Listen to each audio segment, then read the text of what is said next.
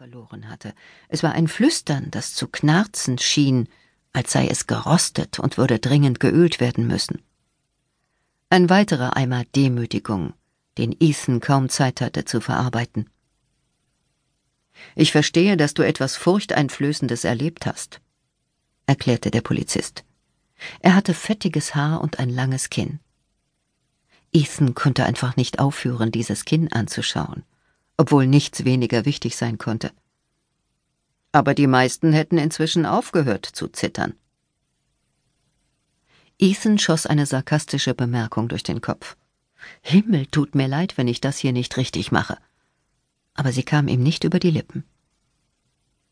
Da wusste er, warum seine Stimme ihn im Stich gelassen hatte, weil man Mut braucht, um mit Menschen zu reden, mit einem Polizisten beispielsweise, den man nie zuvor getroffen hat in der schlimmsten Nacht seines Lebens. Selbst mit der eigenen Familie. Teufel manchmal besonders mit der eigenen Familie. Früher hatte es immer wenigstens dafür gereicht. Er war nie wirklich mutig gewesen, nicht mal ansatzweise, aber er hatte genug Kraft gehabt, seine eigene Stimme zu benutzen. Aber jetzt war selbst das winzige bisschen Mut fort. Der Polizist starrte ihn immer noch an. Nicht richtig kalt, nicht wirklich hilfreich. Er starrte ihn einfach nur an. Ich würde aufhören, wenn ich könnte, erwiderte Ethan mit kaum genug Lautstärke, um über den Schreibtisch zu reichen. Das war keine Kritik. Ich habe mich nur gefragt, ob du irgendeine Form von Hilfe brauchst. Das Wort hüllte Ethan ein wie eine Decke, drückte sich an ihn wie eine Wärmflasche. Hilfe. Es vermochte sogar dem Zittern Einhalt zu gebieten, wenn auch nur für einen Sekundenbruchteil. Ein Zittern wurde übersprungen, so wie ein Herzschlag in der Nacht vorhin aus dem Muster gefallen war. Dann kehrte es zurück, sogar stärker, weil es nämlich nur das Wort Hilfe war. Es war nicht so, als ob irgendwelche echte Hilfe tatsächlich einträfe. Was zum Beispiel? krächzte er. Nun, das ist eine sehr gute Frage. Irgendeine Art von Therapie, schätze ich. Es gibt Therapeuten für Traumata. Aber ich denke, das ist etwas, über das man reden sollte, wenn deine Eltern kommen. Meine Mutter, dachte er, wenn meine Mutter kommt. Sie würden auf keinen Fall zusammenkommen, nicht ausgerechnet heute Nacht.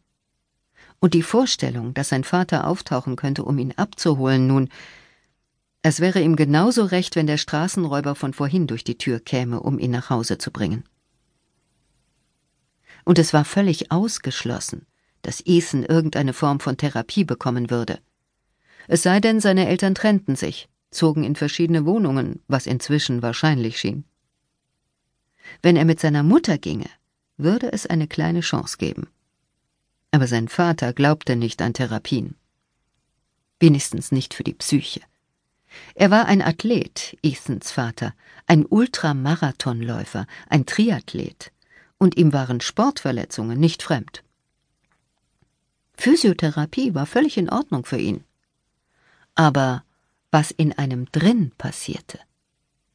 Sein Vater glaubte fest daran, dass man sich darum selbst zu kümmern hatte. Der Polizist nahm ein Clipboard und begann zu überfliegen, was vermutlich das Formular war, das Ethan mit dem anderen Polizisten zusammen ausgefüllt hatte. Einen Augenblick später schaute er auf und kniff die Augen zusammen. Was ist?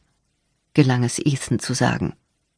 Ich habe nur gerade gesehen, was du als dein Geburtsdatum angegeben hast. Ich bin siebzehn. Genau. Ich weiß, man sieht es mir nicht an. Das kenne ich schon. Aber es ist die Wahrheit. Hast du irgendeinen Ausweis? Oh, warte, der wird in dem Portemonnaie gewesen sein, und das wurde dir ja gestohlen, richtig? Nein, ich hatte es nicht bei mir. Es ist in meiner Tasche. Lange Geschichte. Es ist zu Hause. Okay, dann können deine Eltern ihn ja nachher mitbringen. Bin ich hier der Verdächtige? Bevor er diese Frage gestellt hatte, war Ethan über die Rückkehr seiner Stimme froh gewesen. Es half ihm, sich ein winziges bisschen optimistischer zu fühlen, als ob verlorene Gegenstände aufgespürt werden könnten, aber jetzt hatte es ihn in Schwierigkeiten gebracht. Der Polizist lehnte sich in seinem Stuhl zurück. Nein, natürlich nicht. Und ich wollte dir auch nicht das Gefühl geben, nur manchmal ist es eine Art Warnsignal, wenn jemand beim Formular lügt. Ich hab nicht gelogen. Ich bin siebzehn. Okay, gut. Dann gehen wir davon jetzt erstmal aus. Ich habe den Bericht über den Vorfall gelesen, und ich möchte nur eines wissen. Was hattest du ganz allein um halb drei Uhr morgens auf der Straße zu suchen? Ethan blickte hinab auf seine Jeans und schwieg. Ich meine, es ist nicht verboten oder so. Vielleicht würde ich nicht mal fragen, wenn du wie siebzehn aussehen würdest. Aber egal wie alt du bist, du musst wissen, dass du wie ein Kind wirkst. Ich hätte dich auf zwölf oder dreizehn geschätzt. Es kommt mir nur komisch vor, dass du mitten in der Nacht ganz alleine in der Stadt herumläufst, weißt du? Ich dachte einfach, da steckt mehr dahinter. Ethan sagte lange Zeit nichts. Er saß einfach da und zitterte und hoffte, diese unerwarteten Fragen würden vorübergehen. Als klar wurde, dass das nicht geschehen würde, erkundigte er sich Muss ich das beantworten? Hatte es mit Drogen zu tun? Nein, überhaupt nicht. Es war was mit meiner Familie. Da ist was passiert und ich musste weg. Dieses was? Ist das irgendwas, was du melden musst?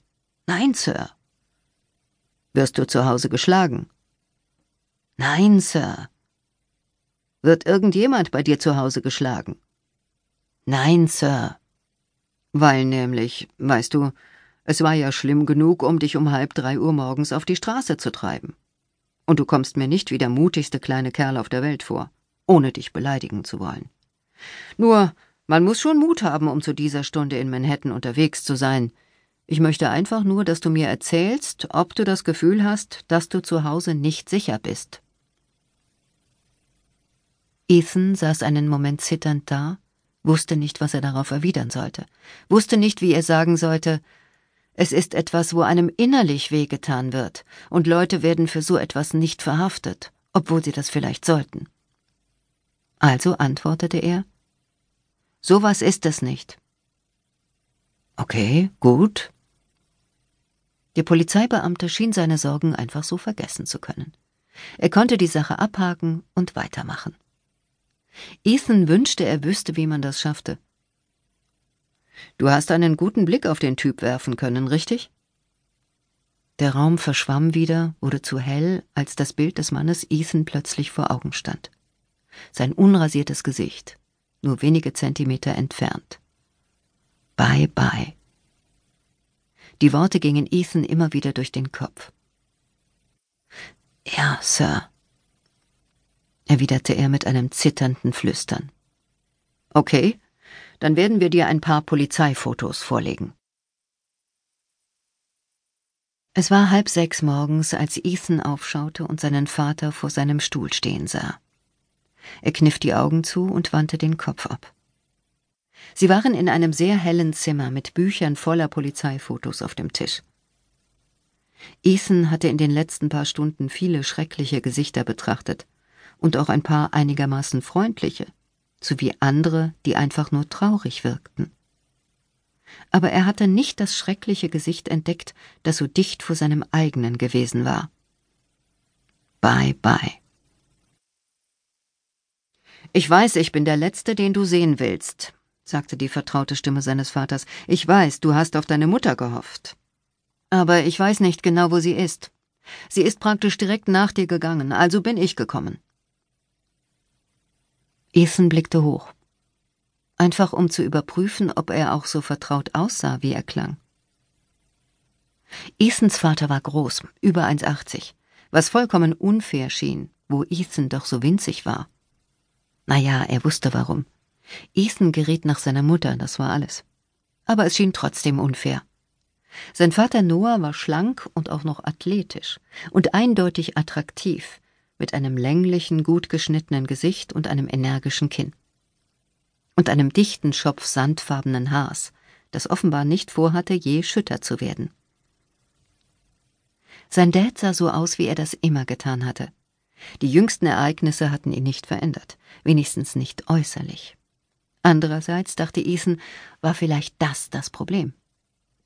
Vielleicht hatte sich Noah Underwood überhaupt nicht verändert.